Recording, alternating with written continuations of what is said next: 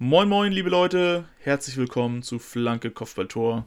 Wir haben die Hinserie der zweiten Bundesliga in der Saison 21-22 hinter uns gebracht. Ist natürlich mal wieder Zeit nach einem spannenden 17. Spieltag ein bisschen über die Top-Spiele zu schnacken. Ähm, ja, moin Timo, du bist wie immer mit dabei. Moin, moin, moin. Und was ja. sind denn unsere Top-Spiele? Was haben wir denn im Repertoire heute? Ja, der Freitag war ja geprägt von, von Top-Spielen. Also da gucken wir uns auf jeden Fall beide Spiele an. Äh, zum einen natürlich äh, Jan gegen Bremen, zweites äh, Pflichtspiel, Auswärtsdebüt von Ole Werner. Plus äh, Schalke gegen Nürnberg. Ähm, potenziell wahrscheinlich das Top-Spiel äh, des Spieltags.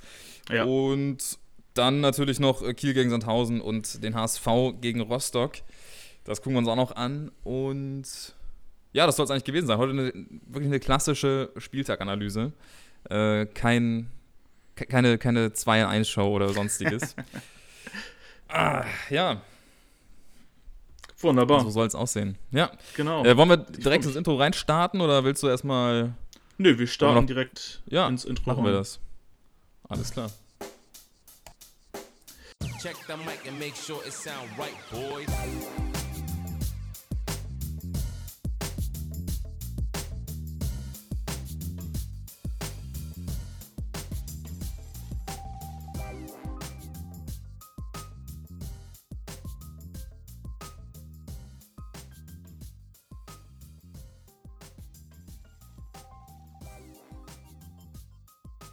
Ja, bevor wir ähm, in die zweite Liga reinstarten, greifen wir nochmal zwei Regale höher kurz an. Äh, nämlich was ganz Turbulentes. Ähm, ist ja heute Montag, heute wurde oder wird die Champions League ausgelost, beziehungsweise eigentlich sollte sie schon ausgelost werden. Ähm, wurde sie auch, aber ja, was ist zumindest das erste Mal, dass ich es mitkriege, die Lo Auslosung muss wiederholt werden. Ich weiß nicht, ob du da schon mal irgendwas mal von gehört hattest in früheren Jahren. Nee. Also nee. ich habe es auch gelesen und dachte mir, nee, das, das gab es irgendwie noch nie. Vielleicht aber schon. Vielleicht hat man es einfach nicht mitbekommen. Ja, ist gar genau. Also ähm, ja, die Auslosung, da gab es so irgendwelche technische Probleme oder die Herren und Damen, ich weiß gar nicht, wer da alles anwesend war, die die Kugeln gezogen haben, vorbereitet haben, hatten irgendwie technische Probleme und äh, ja, es wurde irgendwie falsch kommuniziert und es waren falsche Bälle in, in der Auslosung. Und es fing, glaube ich, damit an, dass Villarreal gegen Menu gezogen wurde, die aber schon in der Gruppe äh, zusammen mhm. drin waren und äh, deshalb nicht gegeneinander spielen durften. Dann wurden aber die Kugeln nicht wieder reingepackt. Daraufhin wurde Atletico gegen Bayern gezogen und Atletico hat sofort protestiert und meinte, wir hätten aber auch gegen Menu spielen können. Und äh, ja, da lief wohl so einiges schief. Ja. Ähm, ja. kann ich natürlich verstehen, dass Atletico lieber gegen Menu spielen möchte. Ähm, ich würde auch lieber gegen Menu spielen, aber ganz sicher. ja. Deshalb, äh, ja, es in einer knappen halben Stunde nochmal eine neue Auslosung Champions League. Äh, ja, super kurios, super skurril. Äh, ja, vielleicht nur als kleiner Opener. Ähm, ja, nicht ganz so skurril, sondern eigentlich recht äh, nüchtern hat der FC Schalke 04 am Freitag sein Topspiel bewältigt gegen Nürnberg. Ja. Äh, ja, 4 zu 1 haben die Schalker gewonnen. Äh, Ganz ja, wichtig. Wir hatten ja schon anberaumt übrigens, ne, dass genau. das ein wichtiges Spiel sein wird. Und es, es hat sich äh, für Gamotz sehr gelohnt. Also das äh, hat ihm wahrscheinlich nochmal wieder den Arsch gerettet. Äh, zuvor ja nur mit vier Punkten aus den letzten fünf Spielen, aber das war dann doch mal wieder ein anderes Spiel von Schalke. Zum Glück für Gamotzes. Ja, auf jeden Fall. Also ich habe mir so ein bisschen ähm, aufgeschrieben, dass es vielleicht sogar ein Glücksfall war, dieses Spiel für Schalke, weil, wenn man sich mal anguckt, Schalke spielt eigentlich ohne seine drei offensiven Spieler. Drexler ist mhm. kurzfristig ausgefallen, Bülter und Terodde haben beide nicht gespielt. Und auf einmal schießen sie gegen die bis dato beste Abwehr der Liga, Nürnberg, vier Tore. Ja, also, ja. also abgefahren. Ähm, kam das, also dadurch, dass Schalke nächste Woche gegen HSV spielt, dachte ich so, okay, kacke, jetzt haben die auf einmal gemerkt, dass sie vielleicht, also ohne dass sie sich zu doll auf ihre, ihre Starspieler, sag ich mal, verlassen, auch Fußball spielen können. Ähm, ja, wird mir schon ein bisschen Angst und Bange äh, vor, vor Samstagabend, wenn Schalke in Volkspark kommt. Aber mhm. jetzt zurück zu Schalke, also absolut überzeugendes Spiel. Ähm, es hat so ein bisschen gebraucht, auch bis in, in die zweite Hälfte. Bis, bis dahin war es so ein bisschen ausgeglichen. Ähm, und dann gibt es äh, eine ganz kuriose Sache, tatsächlich auch super kurios. Ähm, Meinst du kurz vor der Pause? Nee, dann musst du erstmal so. noch kurz vor der Pause selber eingreifen. Naja, vor der Pause gab es ja dieses vermeintliche 1 zu 1, ähm, was dann wegen Abseitsstellung, wegen einer vermeintlichen zurückgepfiffen wurde. Ah, ja. Und äh, das war natürlich eigentlich kein Abseits. Dementsprechend hatte Schalke da sehr viel Glück, weil an sich müsste es 1 zu 1 stehen. Ähm, also es fällt ja dann auch relativ pünktlich nach der Pause das 1 zu 1, aber dennoch hätte man da schon vor der Pause für, äh, für ein anderes Bild aus Nürnberger Sicht sorgen können oder müssen oder es wurde einem halt genommen vom Schiedsrichter. Äh, sehr bitter, dass man da, ja weiß ich nicht, mal wieder nicht richtig genau hingeschaut hat. Auf jeden Fall auch so ein kleiner Knackpunkt wahrscheinlich im Spiel. Ähm, beziehungsweise einfach eine, eine, Situation, die das Spiel dann anders beeinflusst hätte. Aber so geht Schalke mit einer Führung in die Pause, was natürlich dann für die Köpfe und für die Beine wahrscheinlich deutlich besser ist. Genau, und tatsächlich ist es, wir hatten es auch in den letzten Wochen immer wieder angesprochen, es ist Ovejan, der jetzt nicht nur als Vorlagengeber, sondern mhm. mittlerweile auch als äh, Torschütze in äh, Erscheinung tritt. Für mich tatsächlich vielleicht sogar der wichtigste, also die, so die Erkenntnis der Hinrunde, der wichtigste Schalker. Noch wichtiger als Terodde, wichtiger als Drexler. Für mich ist, mhm. also für mich steht und fällt mit der Leistung von Ovejan so ein bisschen das äh, Schalke-Spiel. Auf jeden ähm, Fall, auf jeden Fall. Bin auch also überrascht. Ich bin auch also, absoluter Fan von dem Typen. Ich auch. Also, aber mir hatte, ich muss sagen, vor einem halben Jahr kannte ich den überhaupt nicht. Und ähm, ja. ja. wenn der so weiter performt und Schalke nicht aufsteigt, ist das auf jeden Fall äh, für mich ein Typ, der zu höheren Berufen ist. Äh, richtig stark. auf jeden Fall, was der liefert. Ähm, ja, er ist ja ausgeliehen ne, von, von AZ Alkmaar. Ja, und, genau, er ist, er ist nur ausgeliehen. Ich weiß gar nicht, wie die Kaufoption ist. Ob die, die wird wahrscheinlich nicht so hoch sein, weil er bei Udine, wo er, glaube ich, ausgeliehen war zuletzt, äh, jetzt auch nicht so was abgerissen hat. Ähm, ja. Ich, also gut, ich glaube, man kann sehr, sehr froh sein, dass man ihn äh, verpflichtet hat äh, mit Kaufoptionen, die wahrscheinlich nicht so hoch sein wird, wie gesagt. Äh, denn nach, nach so einer ersten Hälfte der Zweitligasaison, das ist schon ein absoluter Topmann. Und auf jeden Fall natürlich auch einer für die erste Liga dann. Definitiv, genau. Jetzt, ja, Schalke geht, ja, also es ist schon ein ausgeglichenes Spiel gegen Nürnberg in der ersten Halbzeit. Mhm. Ähm, wie gesagt, Nürnberg im Pech, ähm, dass, dass das Tor nicht gegeben wird. Da hätte man vielleicht mit ein bisschen mehr Fingerspitzengefühl auch vom Schiri-Assistentenseite abwarten können, bis die Szene durch ist und dann das Fähnchen heben, wie es eigentlich in letzter Zeit halt gang und gäbe ist, zumindest seit dem VRR. Ja. Aber auch Schalke kann halt 2-0 in Führung gehen in der ersten Halbzeit. Ähm, ich glaube, da gibt es so eine Triple-Chance. Idrisi, Ranftl und Co. die schalten an der 30. Minute mhm. zweimal im überragenden Matenia, der das Ding in letzter Kraft noch an Pfosten kratzen kann und so. Ähm, ja, auch ja. einer, den man nicht oft genug loben kann, der Matenia. Nee, also der hat in Nürnberg schon echt einige Spiele festgehalten oder einige Siege. Ich, besser ja, genau. Und ich habe ihn halt tatsächlich immer nur, ist bei mir so ein bisschen der Fliegenfänger aus äh, HSV-Zeiten ja. äh, noch im Hinterkopf, was ihm halt überhaupt nicht mehr gerecht wird. Also, was der da für Nürnberg abreißt, richtig stark. Ähm, ja. ja. genau. Ähm, ja, du hast es schon angesprochen, der Club kommt dann aus der Halbzeit wie die Feuerwehr, äh, kann den Ausgleich erzielen. Ja. Und dann gibt es aber halt ja, nach dem nicht gegebenen Ausgleich noch so einen weiteren Knackpunkt. Und zwar ist es Scheffler, der ein Tor erzielt, aber halt leider ein Eigentor in der 66. Und das ist so das Kuriose, auf das ich hinaus wollte. Es mhm. ist tatsächlich im dritten Heimspiel in Folge äh, ein Eigentor für Schalke, was nach einer Ecke von Ovejan äh, fällt. Eine ganz das, neue Qualität. Ja, ja es, okay. ist, also klar, sie haben gegen Darmstadt, hat äh, Pfeiffer, nee, Pfeiffer heißt er, nach einer Ecke ja. von Ovejan das Ding für Darmstadt ein Eigentor erzielt, dann gegen Sandhausen ist auch ein Eigentor gefallen nach Ecke Ovejan und äh, ja, tatsächlich gegen Nürnberg ist es wieder passiert. Also super kurios. Äh, das, das war so das Kuriose, auf das, was ich äh, hinaus wollte. Ah, okay, da ist mir okay, so ein bisschen ja. das Nürnberger Tor schon, das nicht gegebene Nürnberger Tor ein bisschen entfallen. Und ja, allgemein muss man sagen, dass, dass Schalke wirklich unfassbar spielfreudig war. Vielleicht auch in erster Hinsicht gerade äh, Schulinov und Salazar sind mir positiv aufgefallen, die da immer wieder Dampf machen, immer wieder angetrieben haben. Ähm, letztendlich ist es auch Schulinov, der am Ende in der 85. den Sack zumacht zum 3 zu 1. Ähm, auch eine gute Partie gezeigt, ne? Ja, muss man mal sagen. Der hat, der hat eine richtig gute Partie gezeigt. Blüht vielleicht auch so ein bisschen auf oder natürlich jetzt, wo Bülter und Terodde ausfallen, kriegt er ja. natürlich viel mehr Spielzeit und zeigt auch, was er kann. Ich glaube, der Junge ist ausgeliehen von Stuttgart. Mhm. Und ja, ein weiterer Leihspieler, Itakura, der kommt von Manchester City. Krönt seine Leistung mit einem richtig schönen Tor, richtig stark rausgespielt, ja. 90 plus 4. 4-1, ähm, ja. Also richtig, richtig äh, starkes Schalker Spiel. Wobei man, wobei man, ja.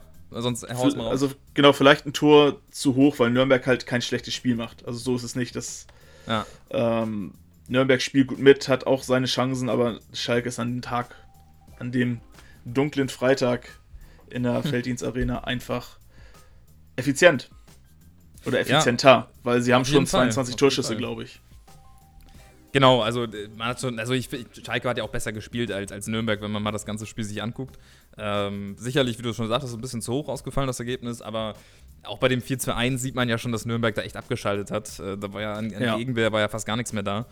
Ähm, und ja, also ja. Nee, am Ende ist es ein, das wollte ich nur noch ganz kurz mal sagen. Also ich, ich fand es am Ende ein bisschen zu wenig von, von Nürnberg. Die haben sich dann so ein bisschen fallen lassen und, und äh, man hat gemerkt, okay, gut, hier ist nichts mehr zu holen. Äh, mhm. Und dann fängt man sich halt noch eins und das sieht dann natürlich noch ein bisschen bescheuerter aus. Ähm, aber ganz wichtiges Ding für Schalke, äh, wie schon gesagt. Man ist jetzt Vierter, glaube ich, ne, hinter dem HSV. Ähm, was so ein bisschen das Resultat vom HSV spoilert, aber wir alle wissen, wie sie gespielt haben. Ähm, genau.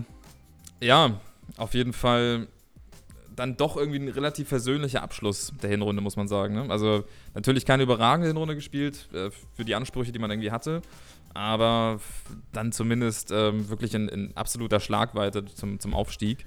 Und ich weiß gar nicht, ich glaube, Schröder hatte ja auch schon gesagt, dass man im Winter jetzt nochmal ein bisschen sich den Kader anguckt und äh, schaut, wo man sich noch verstärken kann. Was ich auf jeden Fall sehr genau. sinnvoll finde, jetzt nicht zu sagen, gut, ist jetzt nur eine Wintertransferperiode, komm, wir machen so weiter, sondern jetzt weiter zu arbeiten und den Kader weiter zu verstärken und, und an, an, Stellen zu verstärken, wo es vielleicht jetzt im Sommer nicht mehr möglich war, äh, halte ich für eine sehr gute Idee und auch vielleicht ein paar Spieler wieder loszuwerden die jetzt äh, eindeutig ja, nicht so viele Minuten bekommen haben. Äh, ich glaube, da wird sich noch einiges tun und ich würde mal sagen, man muss mit Schalke auf jeden Fall absolut rechnen für die Rückrunde. Ähm, ja. Def definitiv. Also, egal jetzt, ich sag mal, es ist tatsächlich egal, wie das Spiel jetzt ähm, beim HSV am Samstag ausgeht. Äh, Schalke hat sich da schon wieder einigermaßen rangerobbt. Und selbst wenn sie verlieren sollten, sind es am Ende am, nach dem 18. Spieltag nur drei Punkte auf dem Relegationsplatz. Also nur wenn ja. sie verlieren sollten, beim Unentschieden äh, ist man mit dem HSV immer noch gleich. Ähm, ja, natürlich äh, eine holprige, du hast es gesagt, eine holprige äh, Hinserie für Schalke, aber zeig mir einen großen Verein, also einen namentlich großen Verein, der absteigt und direkt in der zweiten Liga wieder durchgehend rasiert hat. Ich glaube, das hat in den letzten Jahren, egal ob es Stuttgart, HSV, jetzt Werder, Schalke, Nürnberg, Hannover, als die runtergegangen sind, die, da da ist keiner einfach so mal ein Vorbeigehen durch die ja. Liga spaziert. Auf jeden Fall. Deshalb, ja, vielleicht noch der Blick auf Nürnberg, die, nachdem sie ja in den ersten 11, 12 Spielen richtig stark unterwegs waren, die lassen jetzt immer mehr so ein bisschen federn. Sind jetzt in den letzten, glaube ich, sechs oder sieben Spielen vier Niederlagen dazugekommen. Und ja. ja. natürlich ist die zweite Liga immer noch super eng, aber Nürnberg jetzt mittlerweile auf sieben durchgereicht, wo, wo man ja relativ lange auf Platz zwei war. Da ist jetzt die Frage, meinst du, dass Nürnberg sich wieder berappelt oder meinst du, denen, denen geht jetzt vielleicht schon so langsam die Puste aus? Ja, ist halt die Frage, ob sie am Anfang vielleicht ein bisschen overperformed haben. Mhm. Ähm, da war man ja auch schon so ein bisschen überrascht von der Leistung. Ja, äh, ich, ja, ich weiß, es, es, fehlt halt immer offensiv so ein bisschen an der Qualität. Man hat natürlich jetzt einen Scheffler wieder dabei, der aber auch gerne mal ins eigene Tor trifft. Naja, gut. aber irgendwie, man hat nicht so diesen einen Stürmer, der da wirklich viele Tore macht. Äh, Schuranov ja immer noch mit fünf Toren der bestes, beste, beste Torschütze. Ja. Äh, das fehlt vielleicht noch. Keine Ahnung, ob man da nochmal nachlegt. Äh, man hat natürlich auch einen, ja, einen breiten Kader vorne, deswegen wird es da wahrscheinlich schwierig. Also kann, man müsste wahrscheinlich zwei, drei Spieler eigentlich abgeben und dafür einen äh, Top-Stürmer holen, ähm, was wahrscheinlich nicht möglich sein wird im Winter. Ja. Ähm, aber ich denke mal, man wird sich da relativ stabilisieren. Ich, ich, kann mir, ich, ich glaube tatsächlich nicht, dass ähm, Nürnberg mit dem Aufstieg am Ende was zu tun haben wird. Äh, dafür gibt es mhm. einfach zu viele andere gute Vereine da vorne. Aber trotzdem ist es eine Saison, glaube ich, die bis jetzt einigermaßen zufriedenstellend ist. Man hat sich ganz gut stabilisiert, was ja letztes Jahr äh, war es ja alles ein bisschen schwieriger, sage ich mal. Äh, da wurde es ja auch erst zum Ende hin besser. Das stimmt, von daher ja. kann man, glaube ich, relativ äh, zufrieden sein mit der Saison bis jetzt. Aber muss sich auch ganz klar sein, dass man ja jetzt nicht traurig sein darf, wenn man nicht aufsteigt. Genau, ein Indikator ist vielleicht auch, ähm, dass Nürnberg gegen die starken, also sag mal so, gegen die starken Mannschaften von oben halt auch kein einziges Spiel gewonnen hat. Ähm, ja. Man hat halt jetzt gegen Schalke eine Klatsche gekriegt, man hat gegen Werder verloren, man hat gegen Pauli verloren, man hat gegen HSV einen Punkt geholt, man hat, glaube ich, gegen Darmstadt verloren. Also um vielleicht um ganz, ganz oben äh, anzuklopfen, äh, muss man vielleicht auch irgendwann mal gegen die direkten Konkurrenten gewinnen. Was Nürnberg ja. natürlich gut macht, sie gewinnen die Spiele, die sie gewinnen müssen, gegen die vermeintlich kleineren Vereine. Aber in meinen Augen wird am Ende entscheidend sein in der zweiten Liga, dass du halt auch mal jetzt so ein Spiel wie gegen Schalke gewinnst, um halt oben dran bleiben zu können. Ja. Deshalb glaube ich auch, bin ich bei dir und glaube, dass äh, Nürnberg am Ende des Tages beziehungsweise am Ende der Saison äh, nicht aufsteigen wird, sondern dass da halt die Clubs, die auch mal die, die anderen Großen schlagen können, ähm, da die Nase ein bisschen weiter vorne haben. Ja, zumal, zumal wenn wir jetzt davon ausgehen, dass St. Pauli da schon relativ fest im, im Sattel oben sitzt, dann mhm. ist halt nur noch ein direkter Platz frei. Und äh, da darf man nicht ja. vergessen, dass Darmstadt, HSV, Schalke, die sind halt schon echt gut davor. Ähm, auch wenn es natürlich alles super eng ist, klar. Äh, aber auch Bremen, die jetzt sich langsam wieder fangen und äh, da ist wirklich. Ja, das wird, das wird eine sensationelle Rückrunde. Ich habe äh, sehr Bock auf jeden Fall. Aber ich würde ja. sagen, dann kommen wir auch zu Bremen, oder? Und, genau, du hast, du hast sie ja. gerade schon angeteasert. Bremen zu Gast äh, beim Jan. Und genau. Erste richtige Bewährungsprobe haben wir es ja. genannt für Ole Werner, ja. nachdem Aue ja ein relativ gefälliger Sparringspartner war im, in der letzten Woche und da den, den netten Gast gespielt hat beim Debüt von Ole Werner. Ja, ist, und also ich ja. habe auch gedacht, ähm, ja, mal gucken, wie es jetzt wird. Jan ja auch immer, also sind jetzt ja auch in den letzten Spielen nicht mehr so erfolgreich gewesen wie am Anfang der Saison. Äh, von daher genau. kann Bremen wahrscheinlich auch froh sein, dass sie jetzt nicht äh, den Jahren aus den ersten zehn Spielen bekommen, sondern halt den aktuellen Jahren. Und auf jeden Fall. Trotzdem ist es eine sehr ausgeglichene Partie. Ne? Also es, man merkt schon, dass da viel Feuer drin ist, äh, dass es wirklich auch ein, ein hochklassiges Spiel ist. Aber Bremen hat zumindest ich weiß gar nicht, in der ersten Hälfte auf jeden Fall so ein leichtes Übergewicht. Ähm, trotzdem muss man sagen, es, diese kalte Dusche am Anfang ist mal wieder ganz bitter. Ich glaube, nach drei genau. Minuten ne, ist es Breitkreuz, der direkt die Führung macht für den Jan. Ja, ich habe mir die fünf aufgeschrieben aus der Jacke ah, okay. wie Hose. Ja, gut. Ja. Ähm, ja, auffällig ist es schon das sechste Tor nach einer Ecke für Regensburg. Mhm. Und das 14. Standardtor ist Liga-Bestwert. Das ist Wahnsinn, ja. Ja, und aber zeigt vielleicht auch so ein bisschen, ähm, woher auch die Stärke von Regensburg so ein bisschen, so ein bisschen rührt, ne? 14 ja, Tore viele, haben sie nach, ja. nach Standards geschossen. Okay, sie haben insgesamt auch schon 35 gemacht, aber das ist ein bisschen mehr als ein Drittel äh, der Tore fallen nach Standards. Ich habe da jetzt keine Statistik, aber ich, ich habe auch das Gefühl, aus der zweiten Reihe kommen auch immer viele Dinge aufs Tor. Ne? Also ja. auch viele, ja. viele Tore entstehen dadurch. Ähm, da hat man mit Bejuschkow und so natürlich immer echt viele gute Leute, die, oder auch Gimba, der oft irgendwie äh, da vorne mal einen raushaut. Äh, viele gute Leute, die aus der zweiten Reihe mal schießen können, was natürlich dann auch mal ein gutes Mittel ist, statt immer nur genau. sich rein zu kombinieren. Ja, man, man hat das Gefühl, als ob, als ob die Regensburger Spieler so ähm, die Ansage haben, wenn ihr irgendwie ansatzweise freie Schussbahn habt, 20, 25 Meter vor dem Tor, dann haltet einfach mal drauf. Mhm. Und äh, ja, dadurch kreiert äh, Regensburg halt einfach viele Chancen. Äh, es sind auch schon viele Weitschusstore gefallen. Ich erinnere mich an Tor vom Beste von Singh etc., die auch hm, echt ja. äh, gut aussehen, äh, schöne ja. Weitschusstore sind. Äh, ja, also super interessant und in dem Fall ist es halt in der Anfangsphase diesmal wieder eine Standardsituation. Und das spielt natürlich Regensburg und seine Spielweise ein bisschen in die Karten.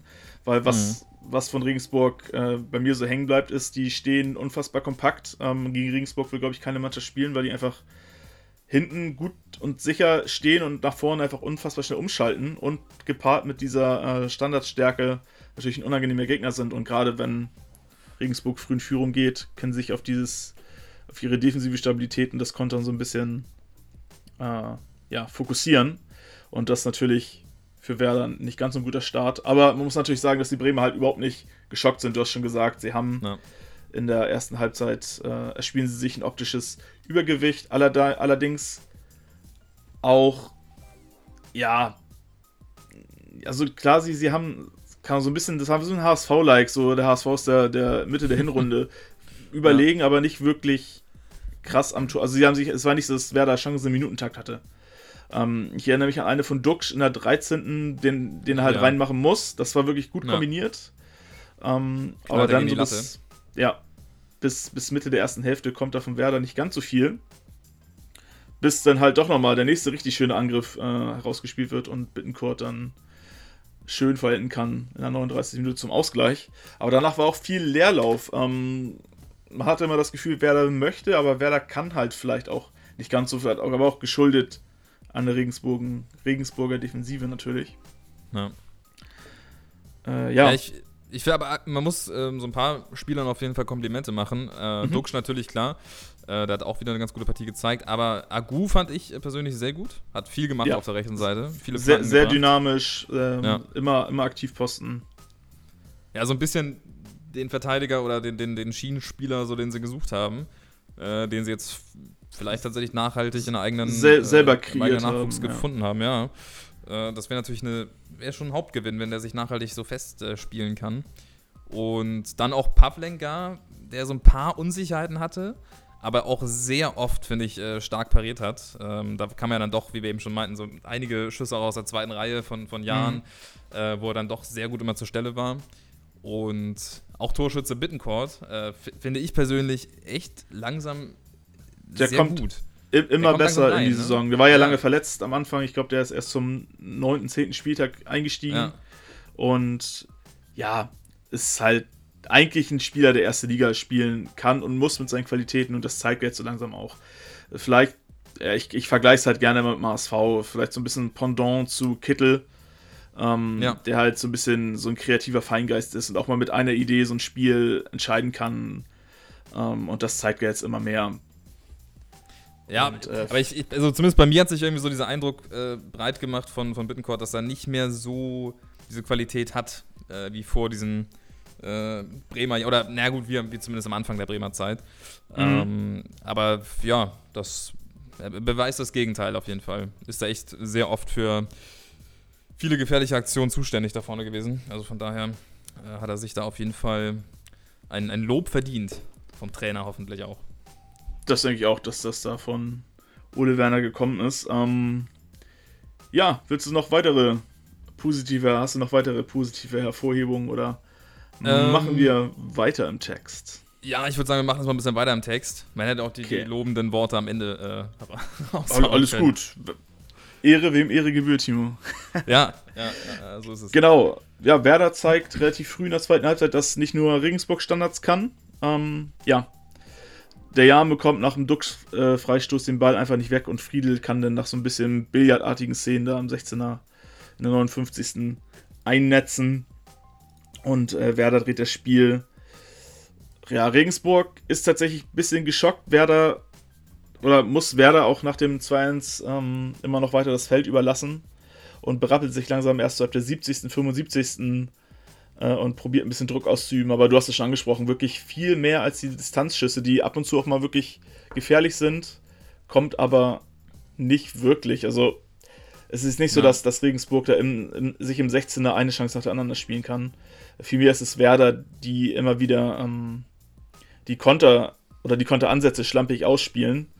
Bis zur 88. weil da macht Duxch nach einem wirklich schönen Konter den, den Deckel drauf vermeintlich den Deckel drauf tatsächlich, weil ja. äh, Singh ja den Janer 90 plus 2 nochmal ranbringt und äh, ja, keine 55 ja. Sekunden später äh, steht es auf einmal 3-3 und ich denke, okay, krass wäre, das ist los, aber wurde relativ schnell auch auf Abseits entschieden.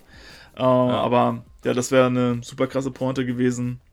So bleibt es beim 2-3 für Werder. Äh, ja, ich glaube, man kann konstatieren, dass Regensburg der erwartet unangenehme Gegner und die erwartet erste große Hürde für Ole Werner war. Ähm, finde aber auch, die hat er echt gut gemeistert. Natürlich hat, gewinnst du 3-2 auswärts, was natürlich schon mal sehr gut ist gegen direkten Konkurrenten. Aber du hast es schon herausgehoben. Gerade Spieler wie Agu und Bittenkurt wirken ein bisschen befreiter, wirken ja ein bisschen zielstrebiger, als ob sie jetzt eher wissen, was sie, was sie machen sollen, was der Trainer von ihnen will. Mhm. Und das hilft Werder gerade in, der kreativ, äh, in der kreativen Schaltzentrale natürlich ungemein. Ja, auf jeden Fall.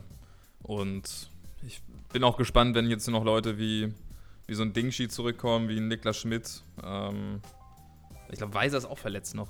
Äh, genau, gab Corona-Protokoll. Ja. Also dann gibt es auch noch mal ein bisschen mehr Konkurrenz für, für einen Felix Agu. Aber ja, ich bin da guter Dinge, muss ich sagen. Also Bremen, ähm, ich glaube, Ole Werner ist ja zwölf Tage da der hat da schon ein bisschen was bewegt, würde ich mal behaupten. Und mit denen, äh, ja, rechne ich jetzt doch noch wieder in der zweiten Hälfte der, der Saison. Da bin ich mal De ganz wild gespannt. Definitiv. Ähm, ja, jetzt wird es tatsächlich ganz interessant. Für Werder geht es nach Hannover. Die haben unter ja. Dabrowski auch seine, ihre beiden Spiele gewonnen. Dabrowski, genau wie Werner, zum 16. Spieltag installiert worden in der Liga. Und Hannover hatte zwar vermeintlich leichtere Gegner, aber auch beide gewonnen. Also da kann ich mir auch vorstellen, dass Hannover vielleicht ein ähnliches Spiel wie gegen den HSV letzte Woche zeigen wird. Defensiv hinten sicherstehen, auf Konter gegen Werder spielen. Das wird, glaube ich, auch unangenehm für Bremen. Aber wenn sie das auch noch gewinnen sollten, dann sind sie definitiv komplett oben mit dran. Ja. Und dann, äh, ja, kann sich das Ole Werner definitiv schon auf die Fahne schreiben. Vielleicht noch ein kleiner Blick nach Regensburg. Furios gestartet, jetzt äh, drei der letzten vier Spiele verloren. Und die durchlaufen so langsam ihr erstes Tief der Saison. Und jetzt ja, nächste Woche ja. oder diese Woche in ein paar Tagen kommt jetzt auch noch Darmstadt nach mhm. Bayern. Ähm, ja, da wird man halt auch sehen. Also ähnliche Frage eigentlich wie bei Nürnberg. Geht Regensburg jetzt schon so langsam der Sprit aus? Ist diese Überperformance jetzt so ein bisschen hinfällig und wird man jetzt so ein bisschen durchgereicht nach unten? Oder glaubst du, dass sich jetzt gegen Darmstadt berappeln können, um dann in der Winterpause dann wieder richtig, nach der Winterpause richtig angreifen, um sich da oben weiter festbeißen? Also ich glaube, sie sind zu, also wirklich zu gut für das, für das richtige Mittelfeld, wobei es ja auch äh, ja, mitten in der Saison irgendwie immer noch kein Mittelfeld gibt in der Liga. Äh, so nee. richtig.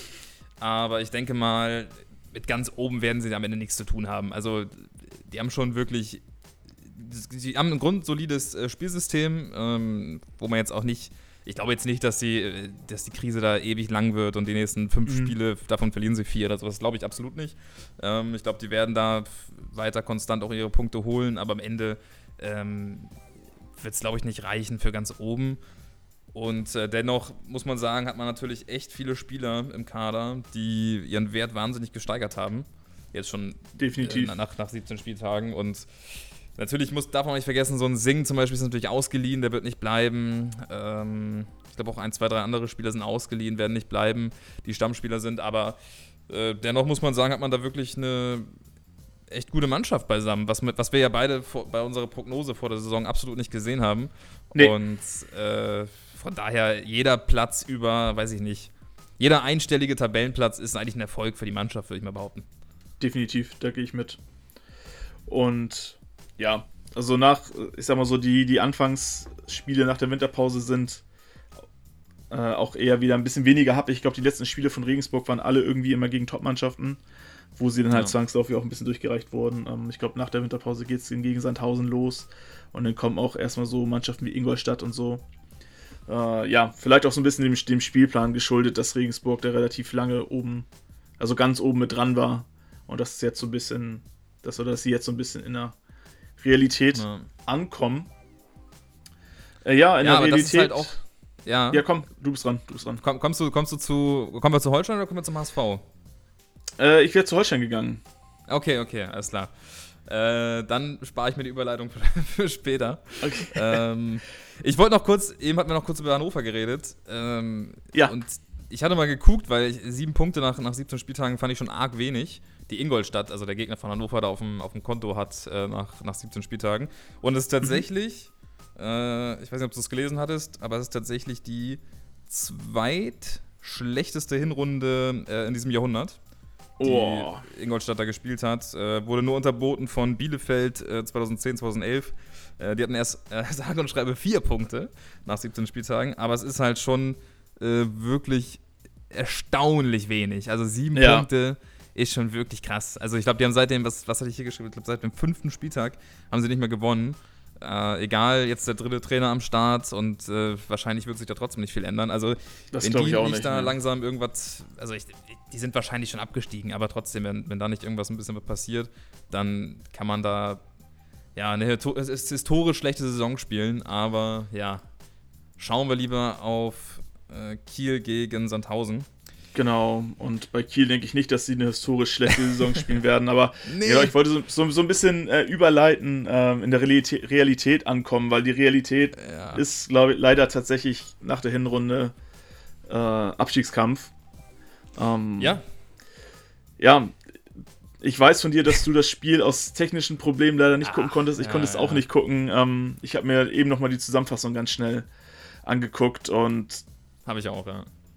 Ja, der Kicker titelt effektive Sandhäuser äh, entführen einen Punkt. Ja, wir hatten es ja auch schon so ein bisschen, bisschen, gesagt äh, nach dem Spiel, äh, wenn man die, sich Statistiken anguckt und ähm, jetzt auch mit der Zusammenfassung, die man gesehen hat. Ja, kann man sich schon sehr ärgern aus Kieler Sicht, dass man da nicht mehr mit, mitgenommen hat, äh, außer einem zwei oder außer einem Punkt und einem 2 zu 2. Ähm, ich würde sagen, wir gehen ein bisschen chronologisch durch und dann ja, ärgere ich mich nochmal währenddessen ein bisschen. Ähm, man muss sagen, Sandhausen ist eigentlich ganz gut ins Spiel gekommen. Also die. Äh, ja, erstmal erstmal nachdem Holstein.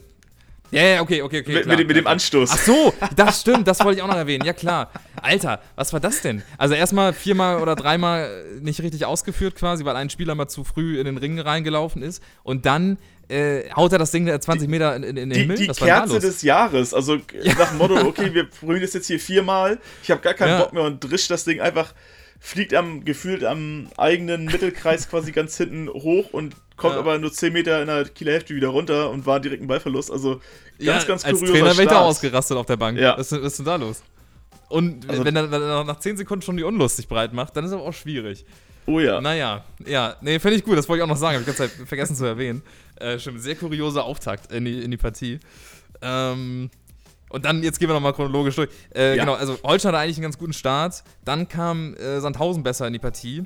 Und äh, dennoch äh, geht Kiel in Führung äh, durch Pichler, der es ganz gut macht. Ähm, gute Ballannahme, dann schön durch die Beine. Und ähm, ja, also ich bin wirklich froh, dass wir Pichler haben. Also ich hätte es gar nicht unbedingt gedacht, als er kam.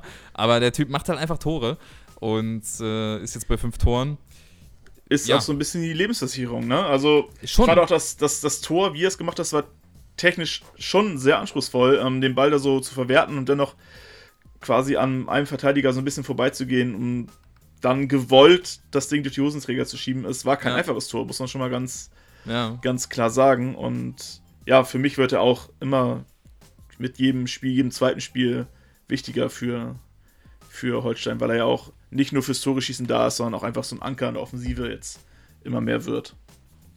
Ja, und ist auch gut, dass da jetzt nicht so viel durchrotiert wird, sondern dass er auch wirklich seine Spielzeit bekommt. Ähm, ja, aber es, es, ist auch relativ alternativlos im Sturm, das darf man ja auch nicht vergessen. Ich meine, so ein Fridjonsson, äh, der geholt wurde, der muss man sich nichts vormachen, der wird keine große Rolle spielen. Ähm, und Fiete Arp ist halt nun mal dann doch noch ein anderer Stürmertyp. Deswegen ja. ist es eigentlich, ja, er muss spielen und er muss treffen, sonst äh, geht da vorne noch weniger. Vor allem auch, äh, weil ein Bartels zum Beispiel, der wieder mal ein okayes Spiel gemacht hat, aber der irgendwie nicht mehr so eiskalt für dem Tor ist. Also der hätte mal mindestens ein Tor machen müssen, äh, wenn nicht sogar zwei, drei. Da hat er echt viele gute Chancen. Ähm, trifft ja. davon keine. Und äh, ja, das war ungewohnt fast schon. Ja, leider, leider war. Ähm, vom, genau, Bartels hatte ich jetzt auch ein bisschen auf dem Kieker. Ähm, natürlich, dadurch, dass ich das Spiel nicht komplett gesehen habe, ist das nicht ganz aussagekräftig, aber gerade in der ja. Zusammenfassung war halt auffällig, wie oft gerade Bartels doch aus guter Position irgendwie gescheitert ist oder so. Und das zieht sich halt leider aber auch durch die ganze Saison. Ähm, nicht nur bei Bartels, sondern auch bei, bei anderen Kieler Offensivspielern, vielleicht auch Rese symptomatisch, ähm, was, ja. was die teilweise für, für beste Chancen äh, vergeben. Oder ja, Kiel braucht einfach viel zu viel äh, Torschüsse, um mal wirklich was Zählbares rauszubekommen. Genau, hatten wir ja letztes Jahr, äh, letztes Jahr, letzte Woche auch schon festgestellt, dass das so ein bisschen der, der Knackpunkt ist. Ähm, wenn man da einfach mehr Dinger reinmachen würde, ein bisschen effektiver wäre, dann würde man auch weiter oben stehen. Und Sandhausen ist äh, genau das, und zwar effektiv. Denn die machen in der 26. mit dem, ja, ich glaube, ersten Torschuss äh, durch Soku das äh, 1 zu 1. Und äh, da kann man wieder nur sagen, Holstein Kiel, was ist da los? Äh, wie kann man da nicht konsequenter verteidigen? Ähm, also es sah schon ja. unglücklich aus, das Tor. Also erstens ist man nicht nah genug dran gewesen und zweitens dann dieser Kullerball aufs Tor. Äh, ja, das ist schon der, bitter, dass das, ja, dass das der, der geht ist. ja auch noch irgendwie durch zwei, also ja. er, er, tunnelt mit diesem Kullerball ja noch irgendwie zwei Kieler Abwehrspieler. Ich glaube, Mühling, der nicht energisch genug rangeht, wird getunnelt und dann steht da, glaube ich, noch Wahl, der das Ding auch noch durch die Hosenträger kriegt und dann tingelt ja, das Ding da irgendwie in die lange Ecke. Also, ja, unglück, unglücklich, aber auch, also ich fand, das Spiel war eine Blaupause für Holsteins Hinserie. Du hast schon, du hast Chancen über Chancen, machst zwar ein Tor, aber hinten bist du einfach überhaupt nicht an einem Mann dran. Mhm. Und ja, der, der muss dann halt einmal, du kannst es ja nicht mal draufhalten nennen. Der bringt da so ein, ja, Schüsschen, okay, ein bisschen mehr war es schon, aber halt aufs Tor. Und das ist halt ein Ball, den kannst du verteidigen. Das ist genau. ja nicht genau. so, dass, dass, dass Sandhausen Kiel in dem Moment so schwindlig gespielt hat, dass da zwangsläufig einer frei vom Tor auftaucht. Nee, Suku ja. wird einfach nicht angegriffen, kann dann 20 Meter vom Tor einfach mal probieren draufzuhalten. Und okay, Kiel hat dann vielleicht noch das, oder hat das Pech, sag mal, in 9 von 10 äh, Fällen wird das Ding dann abgeblockt irgendwie. Aber der rutscht dann halt so durch und landet dann in der langen Ecke. Aber das trifft es halt einfach. Die Gegner von Kiel sind effektiv, wenn sie gegen Kiel spielen. Und Holstein braucht halt einfach, ja, viel zu viel Chancen für was Effektives. Und, ja, und ich sag mal, ja. wenn man es, äh, ja, diese Ineffektivität in der Offensive, wenn man damit paaren würde, dass man so, so einen Zugriff hat wie letzte Saison in der Defensive, ja. dann wäre es was ganz anderes. Aber halt dieser, dieses Selbstverständnis ist halt nicht mehr da. Also Kiel kassiert dann einfach viel zu viele Tore aus äh, ja, zu wenig gegnerischen Angriffen. Ja, auf jeden Fall. Auf jeden Fall. Also da, und das sieht man dann ja auch wieder in dieser Phase. Also man geht ja 1 zu 1 in die Pause und dann kommt diese Phase um die 60. rum, äh, wo Holstein wirklich eine richtig gute, gute äh, Partie macht, plötzlich. Also das ist plötzlich, aber äh, dann noch umso besser. Und äh, trotzdem fällt einfach kein Treffer für Holstein, obwohl man echt viele, viele gute Chancen hat. Und ja. natürlich fällt dann so abschließend für, oder als, als krönender Abschluss dieser Phase fällt natürlich auch noch ein Gegentor. Äh, und man, man kassiert das 1 zu 2 was unendlich bitter war oder ist. Ja. Und ähm, ich glaube, also ich habe mir aufgeschrieben, das ist der zweite Torschuss gewesen. Ich hoffe mal, dass es auch richtig ist. Aber ja, also so habe ich es auch, auch mitgekriegt. Ja. ja. Wirklich. Ah, also ja, ich, ich, ich saß da auch nur am Ende, also ich saß jetzt am, am Live-Ticker denn da und habe auch ein bisschen mhm. über NDR 2, denn die haben ja mittlerweile so, so einen Live-Kommentar, die ganzen 90 Minuten. Und dachte auch, es, es kann doch nicht sein. ja, es, weiß nicht, es ist bitterer Fußball at its best. Das sind dann zwei, also dann davor war es ja wirklich fast im Minuten, na, maximal zwei Minuten Takt, dass Kiel da wirklich Chancen hatte, teilweise auch richtig riesen Dinger. Wenn ich gerade, wenn ich das Ding von Bartels und eins von Rese denke, wo sie letzte Saison safe ein Ding draus gemacht hätten. Und dann kommt mhm. Sandhausen, weiß nicht, mit ihrer zweiten, dritten Ecke rein und ja, flippern das Ding halt irgendwie ins Tor. äh, ja. ja. Haben mir tatsächlich auch in dem Moment ein bisschen die, die Worte gefehlt. Ja, ja und dann. Aber dann kommt ja noch was, zum Glück. Genau. Kiel ähm, schlägt ja zum Glück zurück durch den eingewechselten Skripski. Ähm, Rapp wechselt nach dem 2 zu Sandhausen dreimal durchbringt, unter anderem Skripski, Sander und Sterner für Holtby, Rese und Mühling, die alle wieder ein bisschen unglücklich waren. Mhm. Ähm, und dann ist es immerhin Skripski, der noch ein recht, also noch ein schöner Angriff. Also das ist mir aufgefallen. Die langen Bälle von Kiel, wenn die äh, mal gerade so eine Diag Diagonalbälle spielen oder auch die langen Bälle von Bartels zu kontern, sind alle stark. Äh, und diesmal wurde es auch zielstrebig zu Ende gespielt. Arp kriegt den Ball dann rechts am Strafraum, ähm, flankt direkt rein. Ja, da muss man natürlich auch sich auch bei Dreves beim Tor von Sandhausen ein bisschen bedanken. Ja. Ähm, ich sag mal so, das Ding kann man festhalten und muss man nicht abklatschen lassen. Und äh, ja, ja, Dreves lässt zum Glück für Holstein äh, den Ball einfach nur abklatschen. Das ist eine, eine 0815 flache Reingabe, eigentlich ein bisschen zu nah an Fünfer gezogen von Arp. Äh, ja, Dreves lässt ihn klatschen. Äh, Skripski hat halt den Riecher und kann ihn dann reinstochern. Und es steht natürlich absolut verdient 2 zu 2, aber tatsächlich hier auch nur dank krasser Mithilfe des Torwarts. Ja, auf jeden Fall. Also das ist halt ist ja wieder genau das, was du meinst schon. Das zeigt halt einfach so diese Saison, dass man dann sowas noch braucht, obwohl man so viele eigene Chancen hat, braucht ja. man dann quasi einen Fehler vom, vom Gegner, um da was mitzunehmen. Also das ist schon, ist schon Wahnsinn. Ähm, ja, ich, ich bin ja, sehr unsicher, wie das Ganze in der zweiten Hälfte der Saison weitergeht. Ich hoffe einfach, dass äh, diese, diese Pause wie bei vielen anderen Teams ja auch so ein bisschen genutzt werden kann äh, und das System von Rapp sich noch ein bisschen besser verfestigt. Und man vor allem, ich weiß halt nicht genau, wie man das abstellen kann, aber dass man äh, einfach wieder ein bisschen wacher ist. Also man ist gefühlt, vor allem in der Abwehr, dann immer nicht schnell genug, man ist irgendwie nicht, nicht konsequent genug. Und ich hoffe, dass man daran arbeiten kann. Und äh, ja, ansonsten, man braucht halt so dringend wirklich äh, irgendwie noch einen, der mit, mit Pichler zusammen wirklich konsequent Tore macht. Äh, ja. Joshua Mees hat zwar vier Tore, aber der spielt dann ja auch meistens nicht von Anfang an, äh, ist dann irgendwie, kommt dann rein, der, der, hat 410 Minuten gespielt diese Saison, 13 Spiele gemacht, äh, trotzdem vier Tore gemacht, also sehr ist effektiv. Ist schon mit, mit der effektivste Spieler, ne?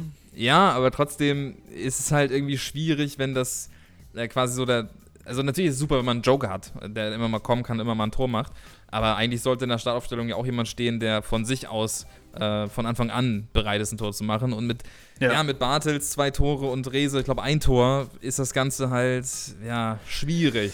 Zu wenig, das ist zu wenig. Ja. Äh, Gerade, ja, also nicht für die anderen, also ich glaube nicht, dass Kiel jetzt diese Saison die krassen Ansprüche hatte, aufzusteigen, sonst wäre Ole Werner natürlich vielleicht auch anders an die Saison rangegangen. Aber ja. dass Kiel jetzt nach 17 Spieltagen wirklich auf Platz 15 da rum, äh, ja, wirklich kriecht, weil es, sie haben in keiner Phase der Saison wirklich viele Punkte mal am Stück geholt.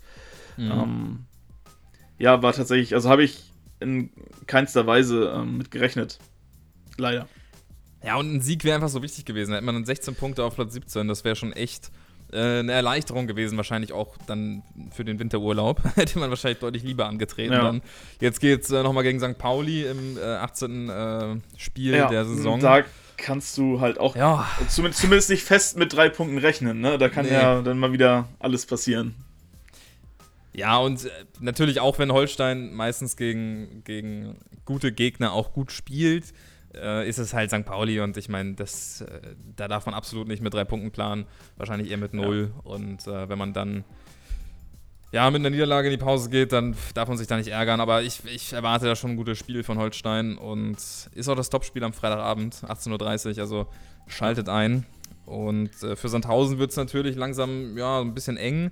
Ähm, jetzt sind es bereits 14 Punkte auf Platz 15 auf Holstein Kiel und äh, Erzgebirge Aue. Ah, nee, 14 ja, Punkte sind das nicht, oder? 14? Äh, vier Punkte. Mit, mit vier, 14 ja. Punkten. Ja, ja, genau. ich wollte gerade sagen. Traum. Das wäre ein Traum. ja. Dann nee, wären die Probleme das, von Holstein gar nicht so groß, wenn es 14 Punkte nee, wären. Dann würden sie weiter oben mitspielen. Das wäre oh, ja. ein Träumchen.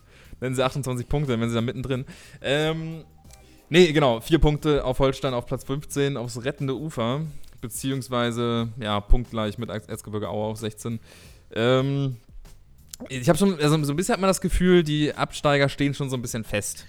Ja, äh, ich, ich dachte zwischenzeitlich mal, dass als Aue sich so ein bisschen berappelt hatte, ähm, okay, vielleicht kommen sie jetzt noch, aber irgendwie war das auch nur so ein, so ein Strohfeuer. Und mhm. ich habe auch irgendwie das Gefühl, ähm, dass da unten die letzten drei, dass sich da maximal am 16. und 17. noch ein bisschen was ändern wird, aber an sich kann ich mir nicht vorstellen, dass Aue oder Sandhausen irgendwann mal so eine Serie starten äh, und da noch irgendwie Kiel, Rostock, Hannover und Düsseldorf irgendwie ein bisschen in, in die Bedrohung ziehen. Nee, und dafür sind dann doch auch diese Teams, die da auf 15 bis, keine Ahnung, Platz 10 oder sowas stehen, äh, dann doch irgendwie zu gut. Also ja. bei, bei Holstein hat man ja wirklich das Gefühl und auch bei, bei Hannover, so langsam hat man diesen Eindruck, dass sie vielleicht doch ein bisschen unterperformt haben. Bei Düsseldorf eigentlich auch, mit, da darf man auch nicht mit rechnen, dass die da unten reinrutschen. Und äh, genau, Holstein, wie gesagt, auch. Also das sind schon so Teams, wo man das Gefühl hat, die müssten eigentlich höher stehen und äh, Erzgebirge Aue, Sandhausen, Ingolstadt, auch, naja, Rostock auch eigentlich eine ganz okay Saison bis jetzt. Ähm, mhm. Aber die unteren drei, die stehen da schon irgendwie zurecht und deswegen. Definitiv. Ähm, ja. Mal gucken, wie spannend das dann noch wird. Äh, dann kommen wir zum letzten Spiel. Ja, kommen wir zum gerne. HSV gegen Rostock, gegen besagte Rostocker, die eigentlich keine so schlechte Saison spielen, aber gegen den HSV dann doch so ein bisschen unter die Räder kommen. Äh, das Spiel geht 3 zu 0, glaube ich, aus, ne? Genau, es geht 3-0 aus. Das, da kann, kann, man ja sogar noch zufrieden sein, muss man mal sagen. Ja, also ich schwank immer so. Ähm, klar, wenn der HSV mal wieder seine ganzen Chancen nutzt, dann könnten sie auch wieder 4, 5 Tore geschossen haben.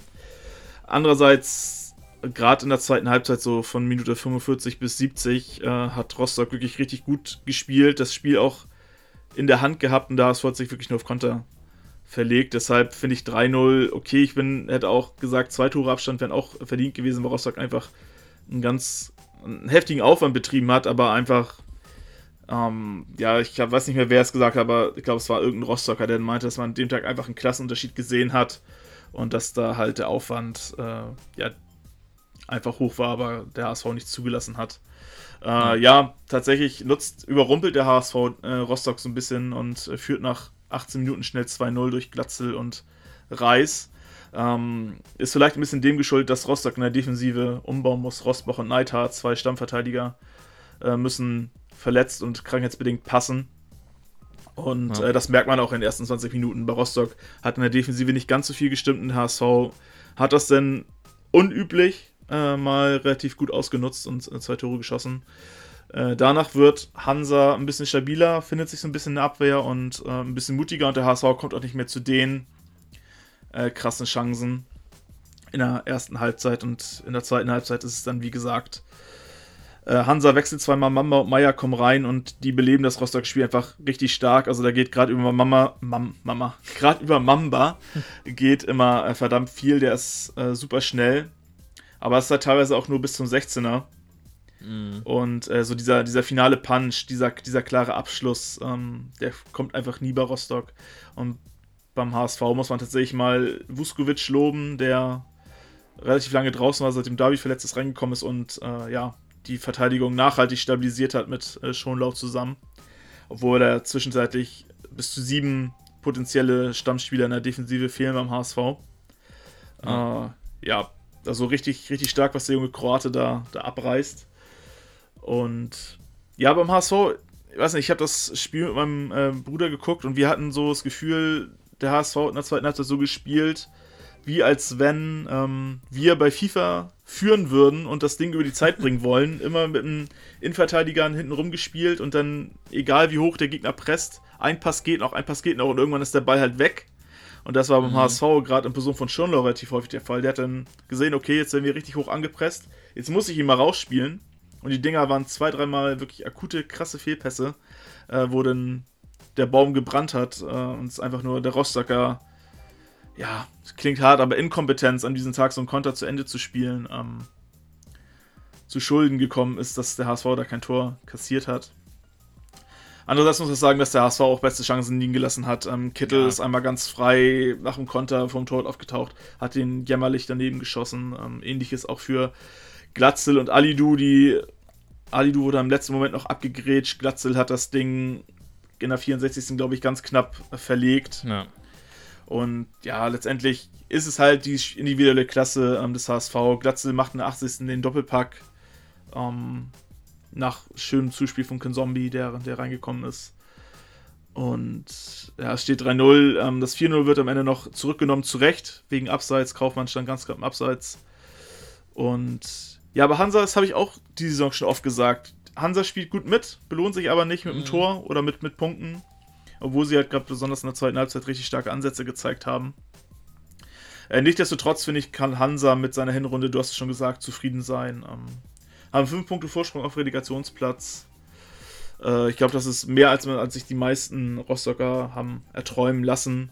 Und nichtsdestotrotz haben sie auch viele Punkte liegen lassen. Wenn ich jetzt an ein Spiel gegen Dresden denke, da wäre hm. ein Punkt, vielleicht drei Punkte mehr drin gewesen, aber doch, Hansa kann zufrieden sein.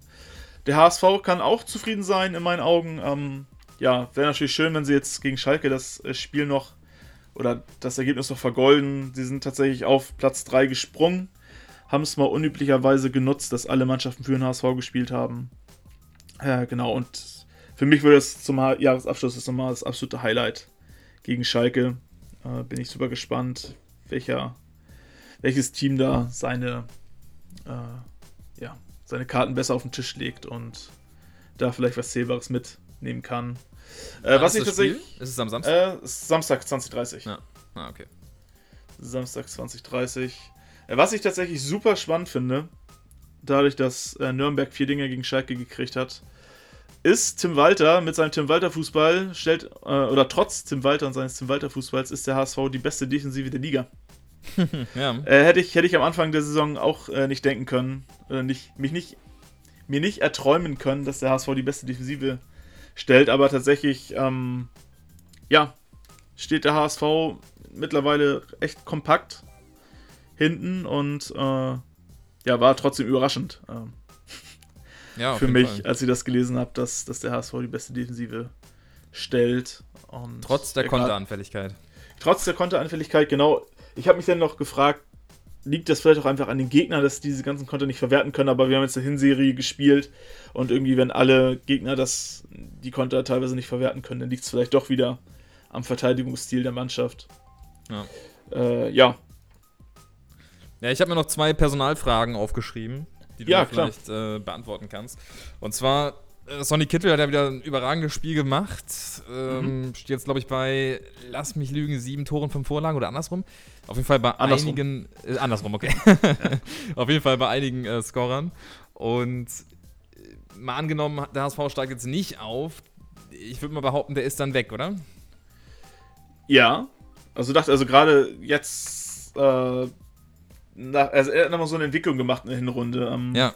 Letzte Saison hat er auch gute Scorer gehabt, ähm, aber ist meistens abgetaucht. Und jetzt ist er tatsächlich einer mit 28, glaube ich, momentan der älteste Feldspieler beim HSV. Äh, dadurch, dass Leibold verletzt ist. Und ähm, er übernimmt tatsächlich immer mehr Verantwortung. Und das macht ihn natürlich noch wertvoller. Und ich glaube, so ein Sonny Kittel kann ja schon viele Erstligamannschaften gebrauchen. Wirklich einen, der vielleicht auch Verantwortung übernimmt. Vielleicht für Mhm. mich so ein bisschen zu vergleichen mit der ähm, mit, mit Lee letzte Saison so von der Wichtigkeit und von der Verantwortung, die man übernommen hat. Ähm, ja. Und würde ihn vielleicht auch ähnlich so verorten. Also ich glaube, dass er so einem Verein wie Mainz oder so ähm, schon weiterhelfen könnte. Andererseits ist halt die Frage, Sonny Kittel ist auch ein Schönspieler und Hm. ich weiß halt nicht, ob er Abstiegskampf annehmen würde. Ne, wenn, man, wenn man jetzt sagt, Ja. okay, der wäre jetzt aber vielleicht was für Bielefeld, um da kreativ, zu, äh, kreativ tätig zu werden in der Offensive, ah, kann ich mir tatsächlich nur schwer vorstellen, dass er da jede Woche im Abstiegskampf krass mal locht. Mhm. Deshalb, also, Ja. ich weiß nicht, vielleicht Kittel eher so Kategorie Özil, also wenn es bei der Mannschaft läuft, äh, dann läuft es auch bei, bei Özil richtig gut und dann kann er dir auch mal an einem Tag da die komplette Mannschaft äh, kaputt spielen, den kompletten Gegner. Äh, bei Kittel hätte ich das jetzt auch gesagt, wobei Kittel jetzt langsam noch quasi in diese Rolle des Führungsspielers reinwächst. Äh, aber Ich, ich möchte ganz kurz dazu sagen, ich habe gerade mal, ich gerade mal nebenbei äh, nachgeguckt. Äh, Saison, ich habe jetzt einfach mal irgendeine Saison genommen bei Ingolstadt, wo er herkam. Äh, 18, 19 hat er tatsächlich 10 Tore gemacht, 6 Vorlagen gegeben. Genau, also er hat, 31 er hat halt also, immer seine Scorer, ne? Genau, also auch, obwohl es Abstiegskampf war und obwohl man Okay. Relegation spielen Ja. musste. Ähm, aber es stimmt schon, also ich habe auch das Gefühl, dass er ähm, jetzt, wo es beim HSV richtig gut läuft, auch, oder beziehungsweise allgemein diese Saison wirklich nochmal deutlich verbessert spielt. Ja. Das, Genau, letzte, auch. letzte Saison hatte ich auch, als es dann in der Rückrunde nicht lief, hat er oft abgewunken Kopf hängen gelassen. Oder da gab es halt Spiele, da hat er gelb bekommen und da wusste man, okay, der fliegt gleich runter mit gelb-rot und dann ist er mit gelb-rot geflogen, weil er einfach, Mhm. weil er halt schon, schon so eine Fresse gezogen hat. Ähm, das meint, okay, der hat heute eigentlich überhaupt keinen Bock. Ne, der lässt dann einfach in den Kopf hängen und dass man wusste, okay, das wird heute nichts mit Sonny. Und das hatte man halt in dieser Hinrunde überhaupt nicht. Oder, oder Werner hat ihn halt, Werner, Walter hat ihn halt dazu gebracht, ähm, ja, so ein bisschen mehr positive Ausstrahlung äh, mit aufs Feld zu nehmen. Ja. Ja, übrigens auch nochmal, ähm, einfach mal ein Bitte eines Holstein-Fans. Mhm. Werner haben wir euch gebracht, Walter haben wir euch gebracht, den ganzen Nordclubs. Wir unterstützen hier den Norden. Wir, wir bringen den Norden wieder in die erste Liga. Alles gut. Machen Ja, nur, gerne. nur, nur euch selber nicht, ne? Ja, das ist das Problem. Das ja. ist das Problem. Ja. Ja. Ähm, ja, dann wollte ich noch sagen. Achso, genau. Alidu ist ja äh, jetzt wieder mit einem Assist aufgefallen und. Also ein bisschen so Reporterfragen. Er ist ja wieder mit so einem Mhm. Assist aufgefallen heute in der Partie. Ähm, jetzt hört man immer wieder äh, Gerüchte. Äh, Frankfurt soll angeblich ähm, Favorit sein auf eine Verpflichtung. Ähm, was meinst du? Ich glaube, das ist relativ safe, dass der Junge geht. Ähm, es, also natürlich in der Hamburger Medienlandschaft wird ja wirklich jedes Wort auf die Goldwaage gelegen und in der ähm, Pressekonferenz vor dem Spiel äh, wurde natürlich Walter auch gefragt, auf Alidu angesprochen.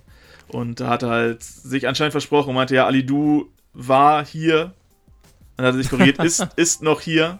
Und, solange, und dann hat er probiert zu retten, solange er hier ist, wird er spielen. Äh, das war natürlich, ist in der Hamburger Presselandschaft natürlich ausgeschlachtet worden, ähm, dass Ja. das Ding durch ist. Und auch nach seiner Auswechslung, vor ein paar Wochen ist er ausgewechselt worden, an der Nordtribüne vorbeigegangen, hat sich noch aus Wappen geklopft und heut, äh, heute, Mo- Samstag, nee, nee, gestern haben die gespielt, gestern, äh, ist er dann quasi so fast schon beschämt und so ein bisschen eingeschüchtert, da quasi an den Fans vorbeigeschlichen, wollte sich am liebsten unsichtbar machen.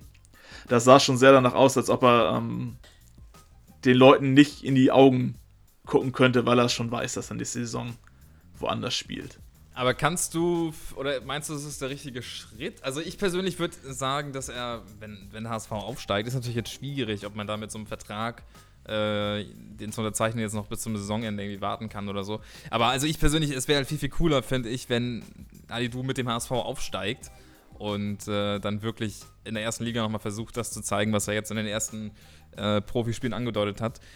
Und direkt jetzt zu Frankfurt, wo es eh so auch ein bisschen holprig ist Ah, hm. weiß ich nicht. Fände ich irgendwie ein bisschen schade. Vielleicht ein ja, zu früh. zumal habe ich mich gefragt, passt er zu Frankfurt überhaupt ein System? Ich ja, meine, Frankfurt ja. spielt mit Außenspielern mit Kostic, der auch viel in der Defensive arbeiten muss. Und Alidu ist halt kein ausgewiesener Verteidiger. Ähm, und er ist halt auch kein Stürmer. Also er ist halt ein klassischer Flügelspieler. Deshalb frage ich mich, okay, ja. inwiefern passt er in das meistens 3-5-2 ich glaube, sie spielen das noch in der Klasse. Tatsächlich kann es auch sein, dass sie mittlerweile ganz falsch bin. Dafür stecke ich bei Frankfurt nicht tief genug drin, aber irgendwie habe ich das Gefühl, dass, dass Alidu gar nicht ähm, in dieses System reinpasst. Und was ich halt auch nicht verstehe, ist, er meinte selber mal, dass er vor Weihnachten noch eine Entscheidung bekannt geben wird. Und das verstehe ich halt nicht. Ich meine, klar, sein mhm. Vertrag läuft aus. Er, ist, er sitzt halt am längsten Hebel. Hätte auch gesagt, ich warte vielleicht noch bis März oder April ab, um zu gucken, okay, steige ich vielleicht mit dem HSV wirklich auf? Und äh, ja. wenn, selbst wenn wir nicht aufsteigen, dann kann ich halt immer noch bei Frankfurt oder bei Stuttgart oder bei Leverkusen unterschreiben oder so. Äh, deshalb, also ist für mich auch so ein bisschen voreilig tatsächlich. Ja, und es, es, es hält doch auch irgendwie wacher, wenn du weißt, äh, okay, ich, ich kann mich hier immer noch beweisen und kann quasi auch meinen Vertrag, den ich irgendwie demnächst unterschreibe, äh, noch lukrativer werden lassen. Genau. Also natürlich ist es auch eine gewisse Unsicherheit, wenn er jetzt plötzlich auf der Bank landet, dann ist natürlich doof.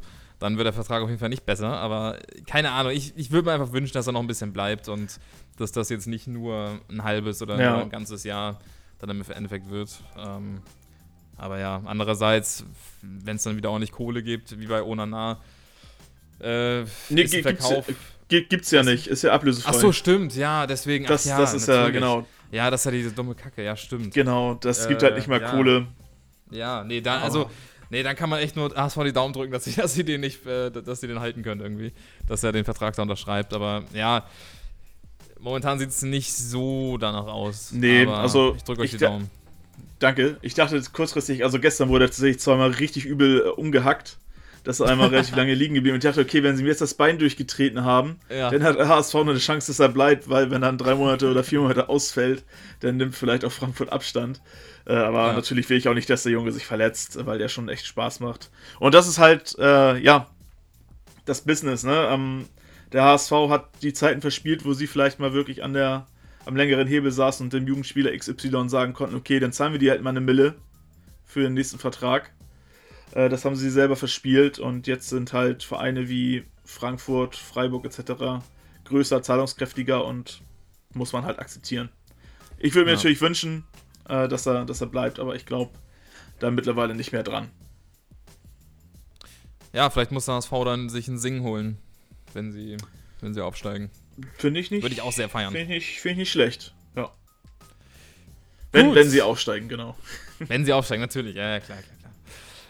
Äh, ja, ich, ich würde auch zwei Erwähnungen raushauen. Ich habe äh, letzte Folge ja auch schon äh, noch so ein paar, ja, ich nenne es einfach Erwähnungen rausgehauen. Und zwar, ja, klar, äh, klar. ich hatte ja angesprochen, hier, dass das Ajax S2, S2 Gegentore hat in der, äh, in der Saison. Jetzt gut, am Wochenende haben sie auch zwei bekommen. Ärgerlich haben gelaufen. Sie die, haben sie direkt nicht, auch äh, zu Hause verloren. Ja. ja. direkt schon 1 zu 2 gegen AZ Alkmaar zu Hause verloren. Bitter. Äh, einfach mal so viele Tore eingeschenkt, wie in der kompletten Saison, also bisher gespielt wurde. ja. ja, doof gelaufen, hätte ich so nicht äh, gedacht. Und gestern hat noch, äh, gab es noch das Madrid-Derby und äh, Real, ja, hat das Ding gewonnen, äh, macht den zehnten Sieg in Folge klar. Ganz, ganz geisteskrank. Hatte ich auch nicht so ganz auf dem Zettel, dass zehn Spiele jetzt schon in Folge in der Liga gewonnen haben. Ja, die, die, sind einfach, also das ist glaube ich auch alternativlos. Die werden Meister. Ja. Da gibt es dieses Jahr keine Konkurrenz. Aber ich habe die echt schlecht erwartet eigentlich. Das ist Wahnsinn. Und Angelotti mhm. und, und mit, den, mit den Spielern, die sich da jetzt plötzlich so stark verbessert haben zu dieser Saison, natürlich vor allem äh, Vinicius Junior, ist krass. Ist ganz krass. Ja. Aber da gibt es auch wirklich. Eigentlich hätte ich gedacht, dass der Atletico mit dem Kader, mit den Verstärkungen, die man ein bisschen langfristig ärgern kann, aber keine Chance. Ja. Einfach, einfach, ja. einfach nö. Einfach, einfach nö. Nee, einfach nö. Ja, ich, okay, wir sind jetzt auch schon wieder bei einer verdammten Stunde hier angelangt. Äh, wir haben uns doch wieder recht lange aufgehalten mit vielen Dingen. Das er hat vorher gesagt, so 40 Minuten soll das äh, lang werden. Ja, gut. Hat funktioniert. Ähm, aber was soll's. Es gab auch viel zu bereden zum, zum Hinrundenabschluss. Und nächste Woche nochmal der letzte Spieltag dieser Saison, 18. Spieltag. Da genau. gehen wir natürlich nochmal rein dann. Aber ja, das soll es, glaube ich, soweit erstmal gewesen sein. Ja, war mir eine Freude. Ja. Und ja, ich hoffe, euch als Hörern war es auch eine Freude, unseren lieblichen Stimmen zu lauschen. Ah. Und ja, dann wünsche ich euch viel Spaß in der englischen Woche in der ersten Bundesliga. Da geht es noch ein bisschen Fußball-Abwechslung. Die starten morgen schon wieder, glaube ich, mit den ersten Spielen. Und dann, ja, habt eine schöne Woche, habt eine gute Zeit und bis dann. Ciao. Ja, haut rein. Äh, bis, bis nächste Woche.